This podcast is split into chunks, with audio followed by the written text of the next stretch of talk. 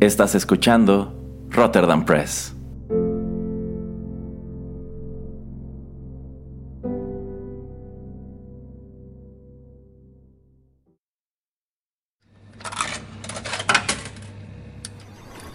Los videojuegos han deleitado tus sentidos en la pantalla y ahora lo harán en la radio a través de su música. Descubre por qué los videojuegos se han convertido en una manifestación más del arte. Inserta una moneda y acompáñanos. Esto es 8 bits.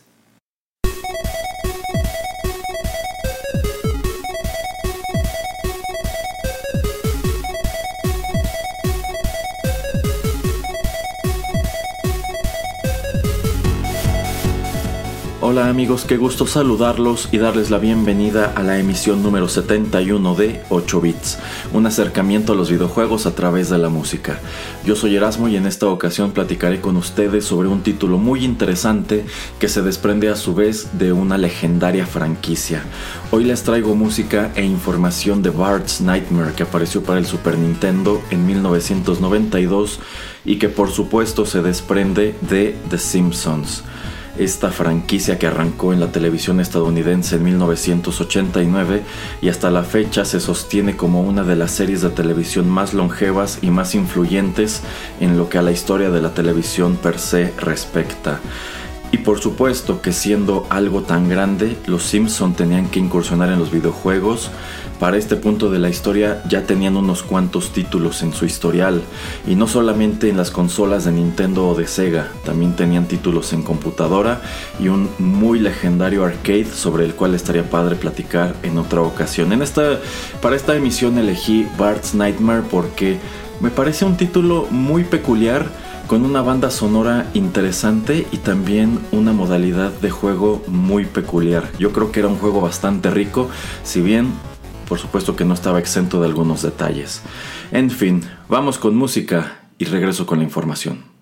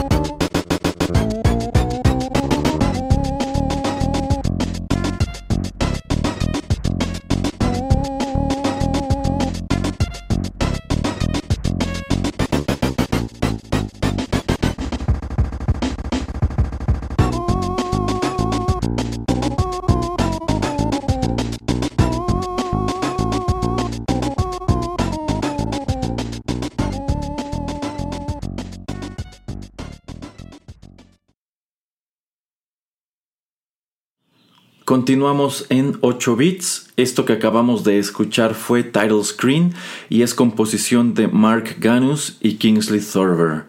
Claro que forma parte de la banda sonora de Bart's Nightmare que apareció en 1992 para el Super Nintendo. Se trata de la versión original y aquí cabe señalar que a lo largo de esta emisión escucharemos únicamente las versiones originales de estos temas, los cuales, también cabe agregar, son en realidad muy pocos. Estos dos individuos escribieron muy poca música para este juego, sin embargo, al momento de estarlo jugando esto no era molesto, de hecho ni siquiera se sentía repetitivo, y yo considero que eso se debe en buena medida al hecho de que este era un videojuego muy entretenido y muy dinámico, entonces el hecho de que siempre estuvieras escuchando los mismos temas no te causaba ruido realmente, Bart's Nightmare fue el primer título de la serie de Los Simpson para el Super Nintendo, si bien es el séptimo videojuego que se desprendió de esta franquicia. Y yo considero que en lo que respecta a la historia de estos personajes en los videojuegos, este es muy singular, destaca por un buen número de cosas, de allí que decidiera abordarlo en esta ocasión. Pero ¿qué les parece si sobre eso les platico en el siguiente bloque? Por ahora, vayamos con más música.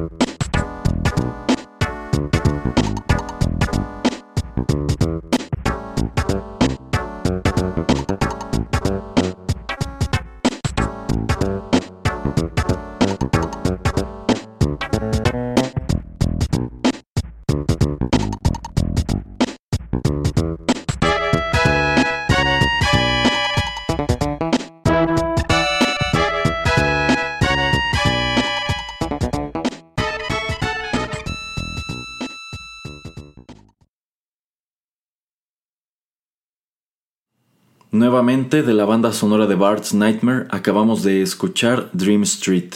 Este es uno de los temas principales que escuchamos a lo largo de esta aventura que les decía en el bloque anterior, destaca por lo peculiar que resulta. Y esto se debe, yo creo, al hecho de que los desarrolladores de este videojuego vaya que echaron a volar su imaginación e hicieron cosas muy interesantes con todos estos personajes que habitan la ciudad de Springfield. Como el título lo delata, el personaje principal es Bart. ¿Y por qué es esta la pesadilla de Bart? Bueno, porque al principio de la historia encontramos a Bart en su habitación haciendo la tarea. Sin embargo, conforme se hace de noche, se queda dormido y entonces la línea entre el sueño y la realidad se hace borrosa.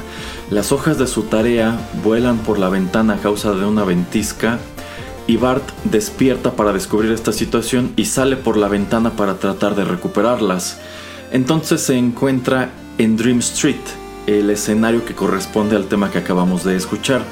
Dream Street es, es eso, es una calle de ensueño, es una calle infinita que se extiende en ambas direcciones, ya sea a la izquierda o a la derecha, según la, eh, bueno, como la vemos en la pantalla de la televisión, y se puede caminar infinitamente. Y a lo largo de esta calle, Bart tiene que perseguir las hojas de su tarea. Sin embargo, esta calle está llena de peligros, como eh, cabezas de Jebediah Springfield que lo persiguen. También hace algunas apariciones, eh, me parece que es la niñera ladrona también aparece Lisa con forma de hada, eh, que bueno, te arroja hechizos que cambian los controles y es muy molesto. Hay balones de, pues, bueno, pelotas de básquetbol que botan por la banqueta y tratan de golpearte. Hay saxofones voladores y bueno, un montón de cosas que acechan a Bart. Y es importante esquivarlas y darte prisa a atrapar las hojas porque bueno, si en esta calle de ensueño recibes mucho daño, eh, Bart no tiene como tal una barra de vida, tiene una barra de sueño que tiene un montón de setas. Entonces conforme te pegan, tú vas perdiendo esas setas. Y eso quiere decir que estás despertando y es importante que tú recuperes esas hojas de la tarea antes de despertar, porque si no lo haces, eh, reprobarás al día siguiente y esto te causará un problema con tu familia, ¿no? Eh, entonces cuando tú encuentras, bueno, ves estas hojas que está arrastrando el aire y eh, bueno, saltas sobre ellas para tratar de atraparlas, en realidad no las coges, sino que Bart se hace pequeñito y descubre que sobre la hoja de papel hay dos puertas, una de, bueno, ambas son de colores distintos y cada una de ellas, dependiendo cuál elijas, te lleva a un minijuego o una aventura distinta. Y sobre ellas les platicaré en el bloque siguiente.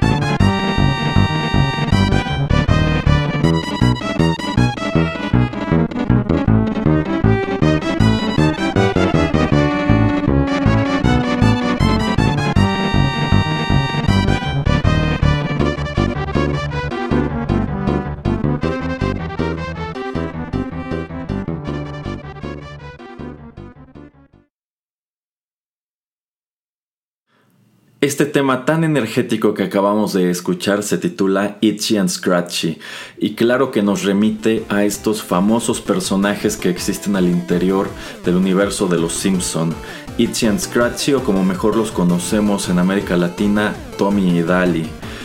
Y estos dos son los protagonistas de una serie animada que se transmite a su vez al interior del show de Krusty, del cual algunos personajes como Bart y Lisa son ávidos seguidores. Y claro que Itchy and Scratchy no es sino una parodia o una sátira de series animadas del género slapstick como lo fueron Tommy Jerry y otros títulos que dependían mucho del humor físico, del humor de pastelazos, del humor de golpes, de batazos, de persecuciones, de trampas, etcétera, etcétera. Un género que pues tuvo su auge en las décadas de los 70, de los 80 y que en este punto de la historia, a principios de los años 90, ya enfrentaba muchísimas controversias a causa de que padres de familia y otras organizaciones en los Estados Unidos señalaban el hecho de que eran caricaturas violentas que ellos decían volvían violentos a los niños. Y por supuesto que la más polémica de todas ellas fue eh, Tommy Jerry, tanto así que son esos señalamientos los que los sacan del aire. Eh, en algún momento tratan de darles un giro distinto con eh, shows como Tom and Jerry Kids, que de hecho me parecía muy bueno, pero bueno, el hecho de que hoy día Tommy y Jerry sean como personajes del ayer y no quieran ni tocarlos, obedece en gran medida a esas controversias, a que representan una época de la televisión que mucha gente no supo entender, que apareció en una época en la que la gente quería, muchos adultos querían que la televisión educara a sus hijos, lo cual yo creo que era un tremendo desatino, porque, porque yo creo que era tan fácil como entender que esto era fantasía que eran caricaturas, era un producto que no tenía más finalidad que ser entretenido, que hacerte reír, no convertirte en un asesino en serie y cosas así. A fin de cuentas, en lo que respecta a la historia, a la cultura del entretenimiento, bueno, ha habido muchos productos que siempre sufren este tipo de señalamientos y claro que los videojuegos no estaban exentos y en los años 90 ni los videojuegos ni los Simpson estaban exentos de que se los considerara una mala influencia para la infancia. Yo no sé ustedes, pero mi madre no era muy fan de que mi hermano y yo viéramos los Simpson y a lo largo de mi vida he conocido a muchas personas en México que dicen exactamente lo mismo o que incluso sus padres no les permitían ver esta caricatura y yo recuerdo que hubo una época en, en que incluso se satanizó, literalmente se llegó a manejar que esta era una serie con trasfondos diabólicos y que pues transmitía mensajes muy negativos cuando yo considero que ya que te pones a estudiar las primeras temporadas más a fondo, en realidad no era el caso. De hecho yo creo que esta es una serie que en aquel entonces de repente tenía unas historias muy bonitas y con buenos mensajes. Pero bueno, Itchy and Scratchy también aparecen en este juego de Bart's Nightmare. Ya les decía que cuando vas por Dream Street y atrapas una de las hojas, eh, dicha hoja te presenta la disyuntiva de elegir entre dos puertas, una de cada color. Dependiendo del color de la puerta, entras a un minijuego en, donde tienes que superar una serie de desafíos para ahora sí recuperar una o más hojas de tu tarea. Y esto te da puntos, te permite recuperar setas, que es como tu barra de energía en Dream Street, y continuar el juego. Si fracasas a lo largo de estos minijuegos, pierdes puntos, pierdes eh, de tu medidor de sueño y cada vez estás más próximo a despertar y pues que se acabe el juego y de nuevo te pongan esa espantosa F en tu prueba o en tu tarea del día siguiente. Eh, bueno, eh, las, las, puertas te conducen a estos minijuegos que son muy distintos entre sí. Uno de ellos es el de Itchy and Scratchy. En él, Bart se encuentra pues dentro de esta caricatura este es un stage que transcurre en la casa de los Simpson. Eh, te estás moviendo entre la sala, la cocina y otros, otros lugares de esta vivienda que hemos visto en la serie. Y, estos dos personajes, Itchy y Scratchy, te están persiguiendo con lanzallamas y otras cosas para hacerte daño. Y una vez que te golpean un número de veces, bueno, ya pierdes y te devuelven a Dream Street con menos eh, puntos y menos barra de sueño. Eh, el juego no se acaba allí, tú puedes volverlo a intentar. Ahora es importante señalar también que la manera en que tú abordabas todos estos minijuegos era aleatoria. Eh, en el momento que tú saltabas a la hoja no sabías qué colores de puerta te iban a tocar. Entonces ya conforme agarrabas práctica ya sabías cuáles eran, pero no era, no, tú no podías elegir a dónde querías ir o qué querías jugar. Y aquí cabe señalar que este era un juego con un considerable nivel de dificultad. Algunos de estos minijuegos eran tolerables, algunos yo considero eran muy difíciles. En específico este de Itchy and Scratchy era, era muy rápido, tenías que ponerte muy a las vivas, tomaba su práctica que pues te aprendieras cómo te iban atacando, qué tenías que hacer para sobrevivir. Pero digamos que ya con práctica podías manejarlo y era muy entretenido. Eh, a lo largo de esta emisión no me va a dar tiempo de ponerles la música de todos esos minijuegos porque cabe señalar algunos ni siquiera la tenían. Por ejemplo, otro de los que aparecían aquí y que me parecía muy, ingenioso era el de Indiana Bart. Ah, y creo que en inglés, bueno, el interior del juego era Indiana Bart and the Temple of Maggie. Y, bueno, en, esta, en este otro juego encontrabas a Bart eh, vestido como Indiana Jones con su chaqueta de cuero, su sombrero fedora, su látigo. Y ese, mientras que Itchy and Scratchy era un juego como un, minijuego de aventura, era un minijuego de, si quieren, incluso como beat em up. Eh, Indiana Bart era un puzzle. Eh, en este stage tenías que saltar eh, en, varios bloques y dichos bloques siempre estaban moviéndose. De hecho, cuando tú saltabas al bloque siguiente, ese bloque hacía que otros se hundieran, que otros subieran y tenías que cuidar que, los bloques no se hundieran demasiado porque si no ibas generando vacíos y si de repente saltabas a un vacío o a un bloque que estaba a punto de hundirse por completo, bueno, te ibas junto con él y perdías una vida. Y bueno, tenías que prácticamente memorizar cuál era la ruta. Para hacerlo más difícil, a lo largo de ese, de, minijuego aparecían diablitos, como los que hemos visto muchas veces cuando aparecen eh, pues cosas relacionadas con el infierno en Los Simpson, como en los episodios de Halloween. Bueno, aparecen estos diablitos que van y te pican con el trinche para hacerte brincar al siguiente. Entonces digamos que así alteraban tu ruta y podían meterte en un aprieto. Si tú ya sabías cuál era el camino a seguir y no te fijabas si uno de estos diablitos te picaba, bueno, echaban podían echar a perder por completo tu juego.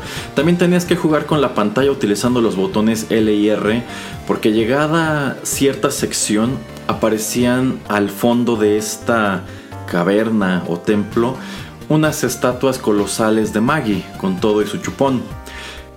Entonces aquí era importante que te pusieras a las vivas porque si avanzabas sin mucho cuidado, digamos que si te ponías en, la mira o en la trayectoria del fuego, las estatuas te escupían el chupón. Entonces por eso tenías que jugar con la pantalla, para que al momento de que arrojaran el chupón pudieras retroceder un poco y así esquivaras el peligro.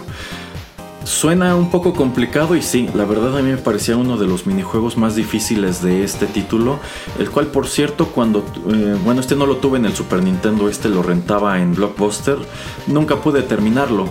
Eh, de repente había unos que sí completaba, pero eh, yo considero que en algunos puntos el grado de dificultad era tan elevado que incluso resultaba hasta un poco frustrante o quizás sea el hecho de que como no podía tener este juego más que eh, los fines de semana y jugarlo a ratos, pues tampoco podía dedicarle todo el tiempo del mundo. Ya después cuando lo descargué en el emulador sí lo terminé. Y de hecho, stages como el de Indiana Bart resultaban ser más largos de lo que uno esperaba. Tú creías que ya encontraste la hoja de la tarea y se acabó. No, todavía te aventaban eh, otros, otras pantallas u otros mapas para que fueras sorteando otro tipo de obstáculos. En fin, vamos con más música.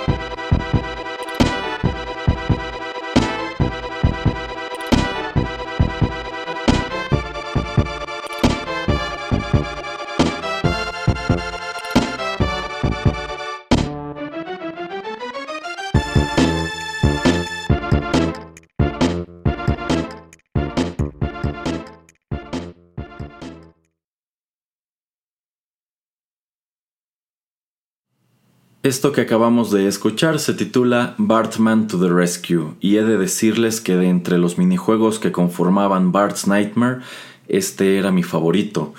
Y es que desde que era niño siempre me ha gustado mucho esta personalidad alterna de Bart, que es un superhéroe claramente inspirado en Batman, solamente que en su caso se trata de Bartman. Lo cierto es que en la serie de televisión esta es una identidad que prácticamente aparece una o dos, en, una o dos ocasiones nada más. La han utilizado más extensivamente en los cómics, de hecho como tal, Batman ha tenido sus propias corridas y claro que también ha hecho sus apariciones en los videojuegos y algo que a mí me gustaba mucho del anterior que fue Bart vs. The World y este es que encuentras precisamente a Bartman y aquí en Bart's Nightmare de hecho tiene todo un, un minijuego dedicado a él. En este caso, Bart se encuentra volando por los cielos de Springfield en busca de las hojas de su tarea, pero allá arriba lo acechan un buen número de peligros. De entrada tiene que abrirse paso a través de las nubes, solo que como ya saben, en Springfield tienen una planta nuclear y esto ha ocasionado que algunas de las nubes sean radioactivas, entonces Bart debe tener cuidado porque si las toca, esto le hace daño. Y algo que me parece muy simpático también de este juego es cómo se maneja la barra de vida. Eh, en una de las esquinas de la pantalla aparece una carita de Bart. Y conforme tú recibes daño, ese daño se refleja en esa cara que empieza a ponerse pálida, le salen ojeras, luego se pone verde, saca la lengua y cuando por fin te han golpeado lo suficiente y mueres, solamente queda la calavera. Y además de esas nubes radioactivas, eh, también te topas con Smithers, quien está en una especie de Zeppelin y te intercepta y trata de derribarte, te ataca con unos torpedos que de hecho parecen como sombrillas, la verdad no estoy muy seguro que sean. Y, y lo único que Bart tiene para defenderse allá arriba son sus reflejos, tú puedes moverte, puedes volar libremente por la pantalla y una resortera de la cual arroja piedras, pero esas piedras en realidad no vuelan como tú esperarías, no van de un lado a otro de la pantalla. En realidad yo creo que están muy bien programadas porque se comportan como tendrían que comportarse esas piedras en una, situación como, como esa, en esa altura. Tomando en cuenta que está muy alto, que debe hacer muchísimo viento y que además Bart está volando, pues es natural que las piedras antes que volar en realidad caigan. Entonces como no llegan muy lejos, tienes que medir, tienes que acostumbrarte al funcionamiento de tu arma para que entiendas cómo puedes atacar a enemigos como Smithers que te van emboscando o también otro que te ataca allá arriba es Barney montado en un elefante rosa y al parecer sus eructos también son radioactivos porque así si te alcanzan te hacen daño. Y el jefe final de este minijuego es el señor Burns, quien está pilotando un biplano, un avión como los que utilizaban los pilotos de la Primera Guerra Mundial y trae su capucha de aviador y toda la cosa, entonces podríamos decir que esta encarnación del señor Burns está inspirada o trata de remitirnos al varón rojo o a aquellos haces aviadores de la Primera Guerra Mundial como Snoopy. Eh, y bueno, aquí cabe señalar también que habiendo escuchado este tema de Bartman to the Rescue, hemos escuchado la totalidad de la música que Ganus y Thorber escribieron para este videojuego, para Bart's Nightmare. Así que esta es la primera vez en la historia de 8 bits que hemos escuchado toda una banda sonora en el programa. Y bueno, aunque no les he mencionado todos los minijuegos, la verdad es que esos no tienen música como tal. Sí tienen mucha ambientación y tienen muchos efectos de sonido, pero sobre todo tomando en cuenta la naturaleza de esas otras aventuras, pues supongo que los desarrolladores del juego decidieron que no necesitaban ponerle música como tal, sino decidieron enfocarse solamente a, a la acción en esos dos stages específicos. Sin mencionar que este es un juego que a decir de su director tuvo muchísima interferencia del estudio.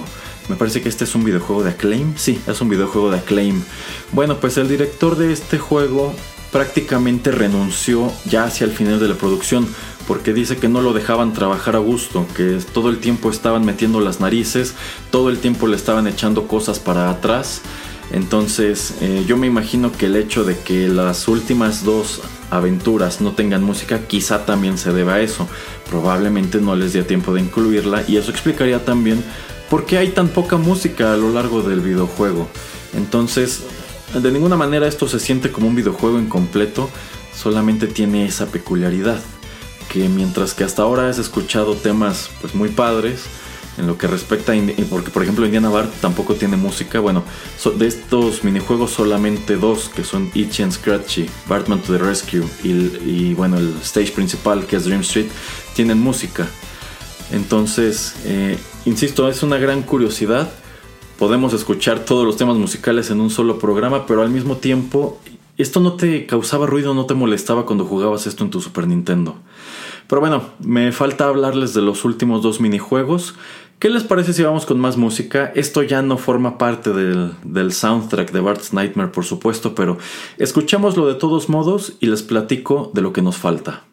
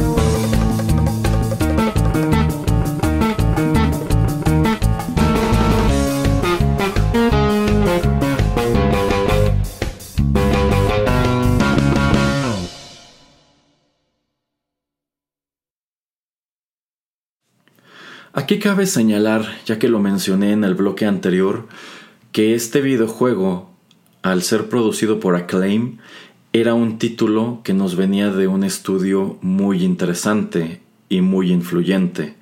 Acclaim, además de los Simpson, tenía otras licencias muy populares de la época, como las Tortugas Ninja, y en un par de años eh, sacudirían a la industria entera cuando se convirtieran en los distribuidores de Mortal Kombat, un gabinete de peleas que se convirtió prácticamente en el videojuego de su año y en un título súper controvertido. Ya les he hablado antes de Mortal Kombat aquí en 8 bits y no les quepa duda de que probablemente lo haga en el futuro. Bueno, lo que acabamos de escuchar ya no nos viene de videojuego alguno, nos viene de hecho de YouTube y yo considero que es uno de los temas más famosos, más conocidos, más cobereados también en la historia de la televisión. Ese fue el tema de Los Simpson, escrito originalmente por Danny Elfman. Este tema ha servido como entrada de la serie desde su estreno en 1989. Si bien han hecho regrabaciones ya un poco más actualizadas, eh, sin embargo la versión que escuchamos es el arreglo que realiza David 504 en su canal de YouTube. Él colocó esto en dicho servicio en el año 2013 y como es costumbre de este usuario, este, esta es una adaptación de la pista original al bajo, únicamente acompañado por una pista de batería. En vista de que Bart's Nightmare tiene muy poca música y quería hacer un bloque extra, decidí traer algo más, pero no quise meter algo que nos viniera de otro videojuego, porque yo creo que en vista de que hay muchos títulos que se desprenden de los Simpson, bueno, pues allí podemos mencionarlos en otra ocasión. Quise traer algo de algo relacionado con la serie pero antes que optar por el tema principal en las versiones que nosotros hemos escuchado en la tele, quise compartirles este arreglo, que es uno de los tantos que me he encontrado en internet y me parece muy padre, sobre todo tomando en cuenta que está adaptado a un instrumento que de repente no es tan popular, pero puede hacer cosas muy interesantes y nos viene a la vez de un intérprete que yo considero vale muchísimo la pena, que es Davey 504. Yo siempre recomiendo mucho que asomen a su canal, tiene cosas muy muy padres, sin mencionar que es un estupendo músico. Bueno, les debía los últimos dos minijuegos de, de Bart's Nightmare. Cabe señalar que aunado al hecho de que no tienen música, yo considero que ya no son tan entretenidos como los que mencioné antes. Eso no demerita, yo creo que siguen siendo muy buenas ideas, sencillamente pudieron ser mejor desarrolladas. Quién sabe, a lo mejor ya por la intervención del estudio y por la renuncia del director, es que deciden dejarlos como quedaron. Pero de nuevo, esto no significa que Bart's Nightmare se sienta como un videojuego incompleto. Quizá estas dos pequeñas aventuras sencillamente pudieron estar mejor desarrolladas. Sobre todo la primera que es Bloodstream. En Bloodstream, Bart es reducido a, un tamaño microscópico y se adentra por su propio torrente sanguíneo quiero suponer que es su propio torrente sanguíneo, lo cual no tengo idea cómo funcione.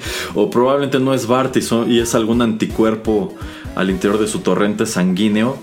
Y tiene que abrirse paso a través de peligros que acechan allí. Allí hay, pues lo que supongo que son eh, quizá virus o bacterias como amebas. Y eh, aquí Bart está armado con una bomba de aire. Entonces tú puedes acercarte a estos enemigos, eh, los atrapas y los empiezas a inflar hasta que estallan. Y también aquí aparece un, personaje que a mí siempre se me, ha quedado muy grabado de la caricatura que es, eh, me parece que se llama Fission Joe en inglés, que es esta mascota como de la energía nuclear. Yo recuerdo que en la serie aparece en un video donde les hablan sobre que la energía nuclear es segura y tienen esta como mascota que también me recuerda mucho al señor ADN que aparece en Jurassic Park que, que explica que pues no, que muchos de los prejuicios que existen contra la energía nuclear de que es peligrosa, es dañina, etcétera, pues están infundados. Bueno, pues por algún motivo en el torrente sanguíneo de Bart, ese personaje hace apariciones fugaces y me parece que funciona a manera de ítem. Eh, este igual es un minijuego muy sencillo, solamente es cuestión de que, eh, de que esquives a los enemigos, de que pues los vayas inflando. Eh, pero bueno, al momento de inflarlos también tienes que irte moviendo para que no te peguen los demás. A veces no te conviene tanto inflarlos, sino esquivarlos solamente. Y bueno, conforme avanzas a través del torrente sanguíneo, ya obtienes tu hoja de la tarea y puedes regresar a Dream Street. Y la última aventura aunque insisto, no quiere decir que ese sea el orden en que las tienes que jugar, ni es el orden en, que el juego las arroja. Eso es totalmente aleatorio. Bueno, la última eh, aventura que quiero comentar es la de Bartzilla, que la verdad es muy simpática. Si bien yo creo que habría funcionado mejor con música. Y yo, porque yo creo que la música le habría ayudado bastante. Y creo que también si los controles fueran un poco más claros. Eh, como el título delata, en este minijuego Bart es un monstruo gigante muy parecido a Godzilla. Es como un Bart reptil gigante que tiene cola y dispara fuego y, rayos láser de los ojos. Y, está avanzando por Springfield y mientras avanzas puedes destruir edificios. Eh, bueno, los edificios de hecho son muy pequeños. Eh, y te están atacando aviones bueno, jets, te están atacando helicópteros, tanques, entonces tú tienes que utilizar el aliento de fuego y los rayos láser para deshacerte de todas estas amenazas. Yo considero que de los minijuegos este es uno de los más difíciles, te pegan mucho, te atacan bastante y es muy fácil que a unos segundos de haber empezado esta misión pues hayas perdido ya toda tu vida y regreses a, Dream Street. Pero bueno, si logras abrirte paso a través de este stage, llegas a un punto en donde el ejército presenta el su as bajo la manga, que es un Shrinking Ray, un rayo que te encoge. Entonces Bartzilla se hace considerablemente más pequeño y comienza a trepar por un edificio. Y conforme vas trepando tienes que esquivar cosas, cosas que te avienta la gente por las ventanas. Y también tienes que evitar los ataques de Mothra. Pero en realidad no es Mothra, es Marsh. Es Marsh eh, con cuerpo de, mariposa. Eh, y una vez que libraste todos estos obstáculos, llegas al jefe final del stage, que es, que es Homero, eh, convertido en un simio gigante muy al estilo de King Kong. Y él trata de golpearte para que caigas por el edificio. Pero una vez que llegas arriba y me parece que tienes que activar la antena de la cual está colgado, algo así, bueno, eh, lo derrotas y así obtienes la hoja de la tarea que está incrustada en la punta de ese rascacielos. Y esas son las pequeñas aventuras que Bart tiene que atravesar a lo largo de este videojuego, el cual pues dado todo lo que les acabo de decir, sí me parece muy ingenioso.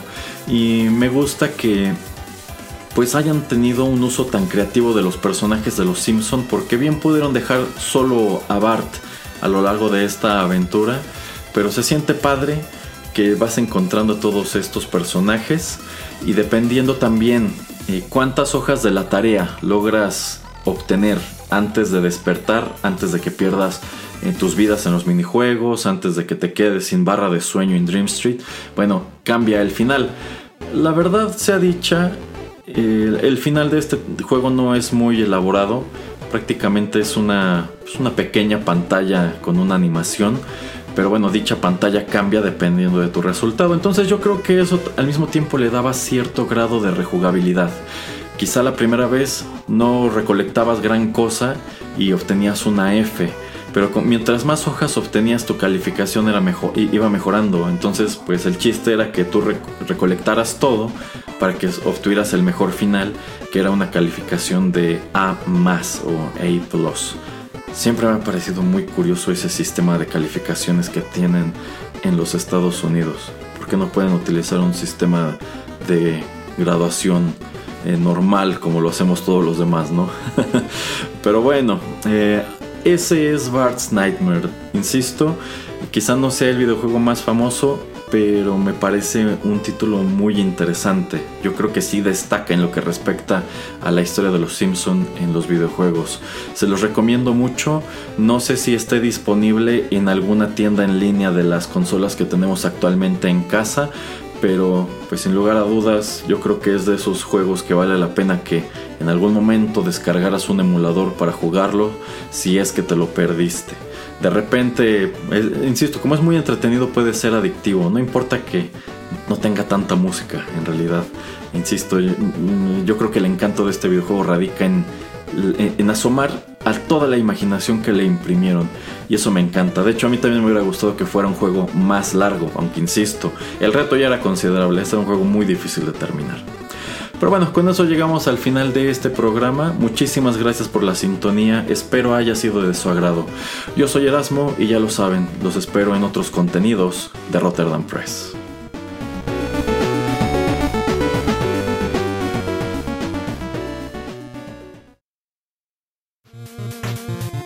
El tiempo se ha agotado, pero te esperamos la próxima semana en una emisión más de 8 Bits, un programa de Rotterdam Press.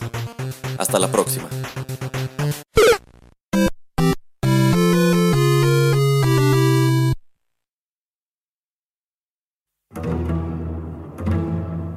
Estás escuchando Rotterdam Press. Radio como hecha en casa.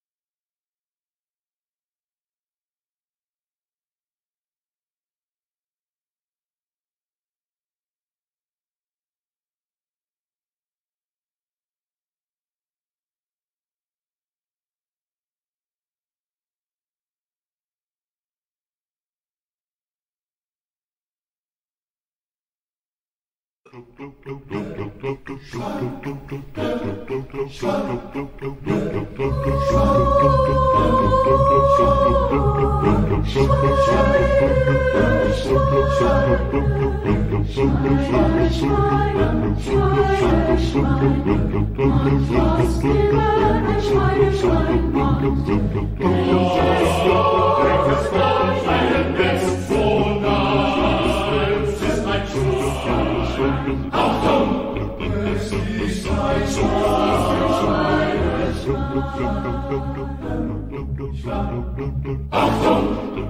Seaside Shriners.